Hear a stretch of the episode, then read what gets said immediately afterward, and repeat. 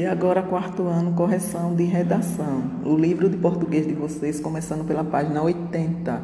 Após terem feito a leitura, não é, do texto, vamos lá fazer o estudo do texto. 2. Releia o início da anedota, observando a informalidade da linguagem usada. Alô, atende uma voz de criança, quase sussurrando. Alô, seu papai está está ainda sussurrando. Copie desse trecho a palavra que tal, que foi usada na linguagem informal. Então a palavra é tá. 3. Em situações informais de comunicação escrita e oral, é comum o uso de redução de palavras como está, tá, está aí, tá aí, estou, tô, não é, né, Registre mais quatro reduções de palavras ou expressões que ocorrem na linguagem informal. Vamos lá? Uma sugestão. Para, pra, você, se, estava, tava, espera aí, peraí. Para o, pro, está lá, tá lá. E assim vai. 4 o homem corrige a pronúncia do menino. Veja, é o helicóptero. É um é o helicóptero. Um helicóptero. Faça o mesmo com outras palavras pronunciadas incorretamente pelo menino. Então, vocês aí poderão pegar ali a palavra que ele falou errado polícia, que é polícia ou policial. Bombeiro, bombeiro, trouxe, trouxe, certo?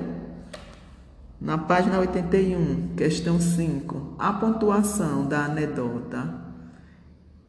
É, observe a pontuação da anedota e escreva qual foi usada para indicar que um personagem vai falar Resposta: os dois pontos. Letra B, a fala de um personagem, o travessão.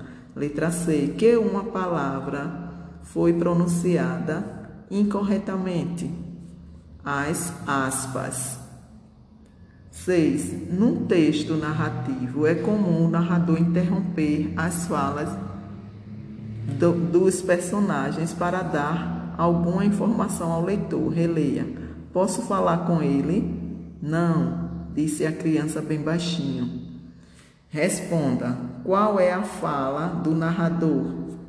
Onde tem, então vocês irão escrever, abre aspas, três pontinhos, que é a reticências, né?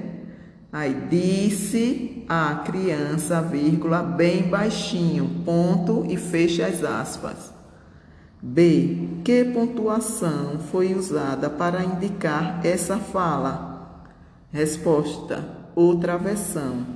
C. Nesse trecho, que informação o narrador dá ao leitor? Ele informa quem está falando e como está falando. Página 82. 7. Releia os trechos abaixo, observando as palavras e expressões em destaque. Então, vocês estão vendo aí é quatro trechos, não é? Cada um tem palavras em destaque, que são essas aí mais escuras. Aí vamos lá. Marque a alternativa adequada. As palavras e expressões em destaque indicam. Então vocês irão marcar o segundo quadrinho, onde fala o estado de espírito do chefe. Letra B. Elas indicam que o chefe foi foi ficando Aí vocês marcam o segundo quadrinho, onde tem mais nervoso. Letra C. A criança estava. Marca também o X no segundo quadrinho. Se divertindo com a situação.